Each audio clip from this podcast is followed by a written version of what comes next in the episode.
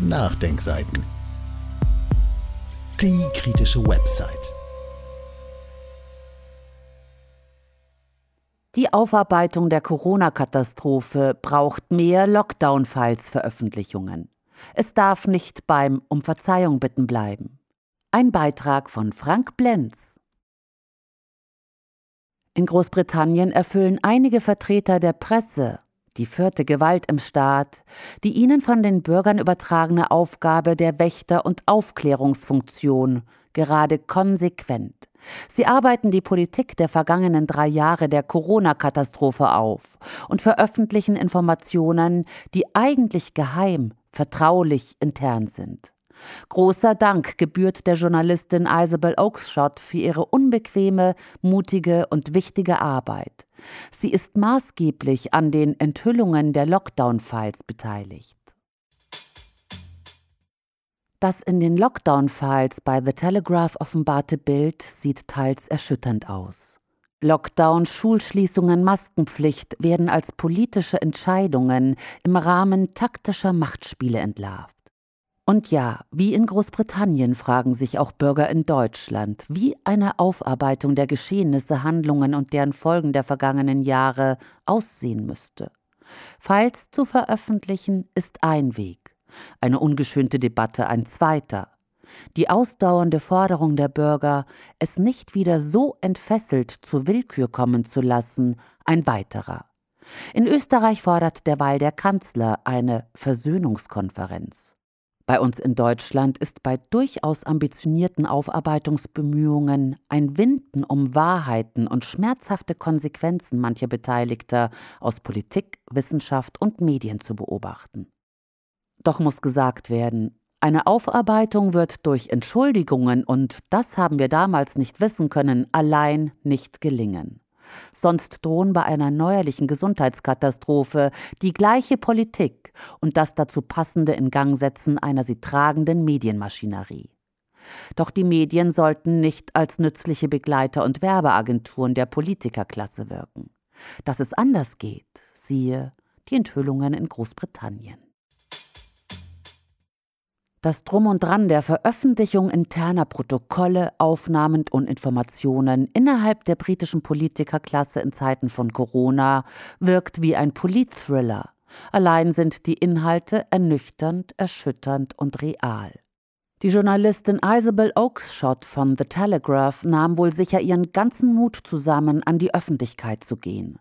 Und das in einem Land, in welchem ihr Kollege Julian Assange bis heute wegen gleichen investigativen Handelns eingesperrt ist. Mutig verstieß Oakeshott gegen eine verabredete Schweigepflicht. Weil sie aber das öffentliche Interesse, das legitime Recht der Bürger gegenüber der Kungelei, der Geheimniskrämerei und dem fortwährenden Machtmissbrauch einflussreicher und gut positionierter Politiker erkannte, handelte sie.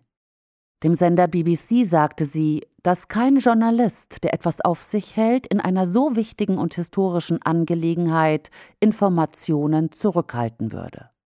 Bei der Lektüre der Veröffentlichungen, der Bericht erschien in der Berliner Zeitung und ist im Schrifttext verlinkt, bleibt dem Leser mitunter die Spucke weg. So sollten die Maßnahmen in der Pandemie durch die harte Hand der Polizei begleitet werden, wird der damalige Gesundheitsminister Matt Hancock zitiert. Weitere Enthüllungen der Lockdown-Files beschreiben die Maßnahmen gegen die Bürger, die sich nicht an die Regeln hielten. Entsprechend streng waren die Kontaktbeschränkungen. In der Berliner Zeitung liest man, bedrückend sei für Oakeshott die Sache aus der Perspektive der Gespräche, an denen Herr Matt Hancock beteiligt war. Sie sind ein wichtiges Beweisstück, das nicht nur Gespräche, sondern auch ein psychologisches Profil von Ministern zeigt, die zu dieser Zeit uneingeschränkte Macht genossen. Und weiter. Auch die Entscheidungen über Schulschließungen und Maskenpflicht in Schulen seien laut Einschätzungen der damaligen Entscheidungsträger ohne wissenschaftliche Evidenz getroffen worden. Die Lockdown-Files geben Hinweis darauf, dass der Gesundheitsminister immer wieder von Experten dazu aufgefordert wurde, die Schulen wieder zu öffnen, sich jedoch weigerte. Als die Schulen wieder geöffnet wurden, habe man den Rat mehrerer Wissenschaftler in Sachen Maskenpflicht erneut ignoriert. Johnson und seine Regierung hätten sich aus politischen Gründen für die Maskenpflicht an Schulen entschieden. Zitat Ende. Nach und nach kommen mehr Details an die Öffentlichkeit, die in die Debatte gehören, gerade für wichtige Korrekturen und Konsequenzen für die nun angebrochene Zeit nach der Pandemie. Dass dies Politikern nicht gefällt, zeigt der von Isabel Oakeshott beschriebene Politiker. Matt Hancock kritisierte Oakeshott und warf der Journalistin vor, sich nicht an die Verschwiegenheitserklärung gehalten und sein Vertrauen missbraucht zu haben. Mehr noch, die Leaks seien manipuliert und Teil einer Anti-Lockdown-Kampagne. Sieht so allseitige Aufarbeitung aus. Einsicht, Demut gar? In Österreich fordert der Kanzler ein neues Miteinander und will Gräben schließen, die er selbst mit aufgerissen hat. Ja, die Politiker wehren sich und sie blicken lieber nach vorn aus Gründen ihres Machterhaltes. Österreichs Bundeskanzler Karl Nehammer von der ÖVP findet immerhin, dass man Corona hinter sich lassen und dabei mit der Aufarbeitung beginnen müsse. Medienwirksam lud Nehammer vor Wochen zu einem Treffen unter dem Titel Versöhnung ein. Ein parlamentarischer Untersuchungsausschuss, also ein womöglich justiziabler Umgang mit dem Geschehen, sei der falsche Weg, so Niehammer, der die gesamte Gesellschaft versöhnen, Gräben schließen, die er und seine Politikerklasse selbst heftig aufgerissen haben, sogar ein neues Miteinander erreichen möchte. Hehre Worte. Alles wieder gut? Nun tönt der Kanzler nach breiter, ehrlicher Kommunikation, nach sachlichem Diskurs, aber ohne Extreme, nach Transparenz und Analyse der Wirkung der Maßnahmen. Nehammer wähnt sich als ein Mitglied der Mitte. Noch 2022 in der Adventszeit wurde jedoch durch eben diese Regierung Nehammer eine Kampagne ganz nach dem Motto Pandemie forever in Gang gesetzt. Die österreichische Regierung beschrieb ihre Motivation gar ehrenwert. Auf den Nachdenkseiten war zu lesen, sie habe, Zitat, Druck aus der Debatte in der Gesellschaft genommen und lässt dagegen nicht locker nun im Stil lässiger Slogans und mit der Beibehaltung zahlreicher Verordnungen, Regeln und Hinweise. Schaut man sich die Seite des österreichischen Gesundheitsministeriums an, sind zahlreiche Informationen von grüner Pass bis 3G-Regel zu lesen. Auch fehlt nicht der Hinweis auf die Dauer der Gültigkeit von Impfungen. Die zweite 180 Tage, die dritte 365 Tage. Zitat Ende. Viel gibt es zu verzeihen, einzugestehen. Ja, und dann?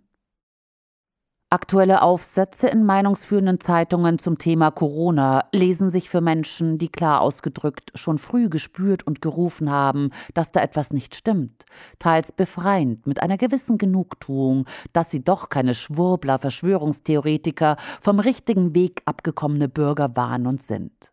Warum aber diese Erkenntnisse, Eingeständnisse über Irrtümer, Willkür, Machtmissbrauch während Corona erst jetzt so frei und emanzipiert in die Öffentlichkeit finden?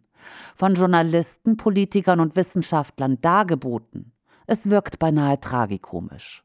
Der deutsche Gesundheitsminister sagte frank und frei heraus, dass die Pflicht zum Tragen einer Maske beim Joggen, das Verbot, sich allein im Park auf eine Bank zu setzen, Schwachsinn gewesen sei.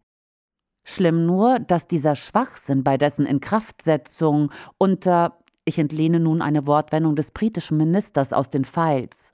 Strenger Begleitung durch die Polizei durchgezogen, vom Minister abgesegnet und schon damals von vielen mündigen Bürgern als unverhältnismäßig, ungeeignet, sinnlos und ungerecht kritisiert wurde.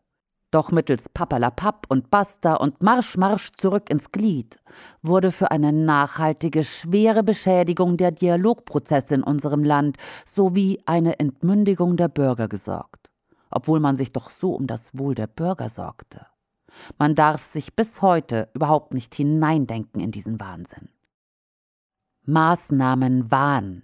2021 im Frühjahr unternahm ich eine Radtour durch die waldreiche Heimat. Es galt eine strenge Ausgangsbeschränkung. Bis maximal 15 Kilometer von seiner Wohnung entfernt durfte man an der frischen Luft weilen.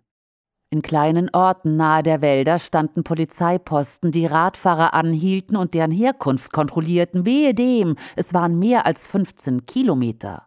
Bei mir waren es 17 Kilometer. Nur gut, dass man als Ortskundiger Pfade im Wald kannte. Die Aufarbeitung danach klingt ruhig und sachlich. Getrost können sich Fachleute melden und lächelnd eingestehen, dass sie sich irrten, dass sie vieles schon damals wussten und so weiter. Warum kommt aber zum Beispiel Bundesregierungsexperte Hendrik Streeck jetzt um die Ecke mit den Erkenntnissen über die Maskenpflicht? Ich ahne, jetzt ist die Gefahr seiner Ausgrenzung gebannt.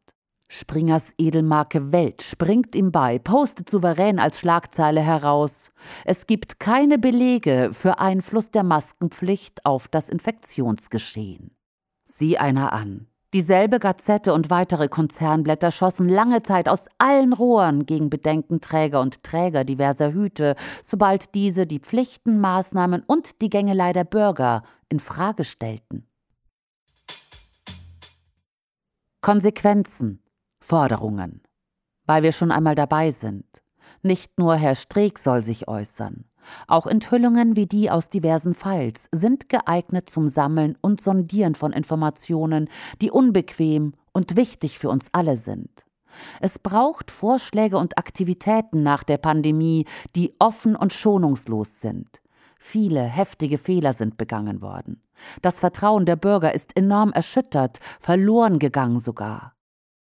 Wie wäre es hier, anders als in Österreich, eine Kommission vom Bundestag einzusetzen und oder durch eine Volksabstimmung anzuordnen?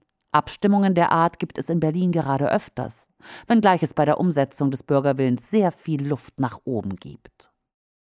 Uns Bürgern muss von der Politik, den Wissenschaften, den Medien und den gesellschaftlichen Institutionen verdientermaßen gesagt und versprochen werden, dass nicht weiter diffamiert und ausgegrenzt wird, dass nicht weiter Existenzen gefährdet und Kollateralschäden billigend in Kauf genommen werden. Mindestens muss die Debatte genau mit diesen Themen besetzt werden. Man schaue sich nur um angesichts von Krieg und Frieden, ökonomischen und sozialen Schieflagen sowie hasserfüllten Auseinandersetzungen innerhalb unserer Gesellschaft müssen wir laut und lauter sagen, Schluss mit all dem. Schlimm genug ist, dass die Entfesselung von Unanständigkeit in der Pandemiekatastrophe mit der Umsetzung so viel Unsinns, so die Worte des Gesundheitsministers, bis in die heutigen Tage dazu geführt hat, dass diese Unanständigkeit noch immer währt und man sich jetzt wieder ganz ohne Pandemie im Umgang mit Andersdenkenden austobt. Mehr Files werden gebraucht und der Mut der Zivilgesellschaft, einer Wiederholung der erlebten Katastrophe entgegenzuwirken. Sie kennen die Stichworte noch Impfpflicht, digitaler Gesundheitspass als Eintrittskarte zur Teilhabe an der Gesellschaft, 2G, 3G, die Stigmatisierung von Menschen nach ihrem Status. Wer nicht dazugehörte, bekam schnell die Vorbezeichnung unverpasst.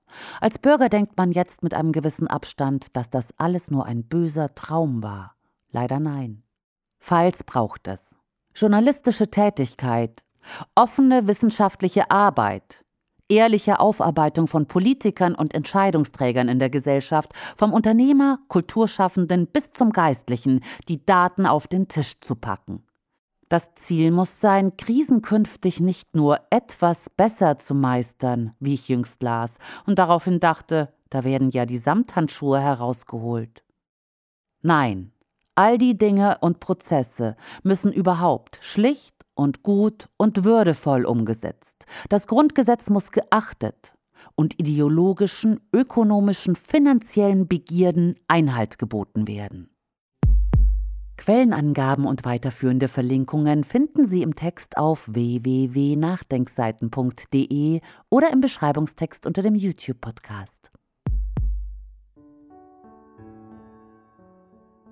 Dieses Audio konnte nur entstehen, weil zahlreiche Leser und Leserinnen die Nachdenkseiten fördern und durch Spenden unterstützen. Wenn Sie auch etwas tun wollen, klicken Sie einfach den entsprechenden Button auf unserer Website an. Übrigens, Sie können uns auch bei iTunes, SoundCloud und YouTube hören und wenn Sie mögen, gerne unseren Kanal abonnieren und eine positive Bewertung für uns abgeben. Wir freuen uns über Ihre Unterstützung und die Weiterverbreitung unserer Inhalte.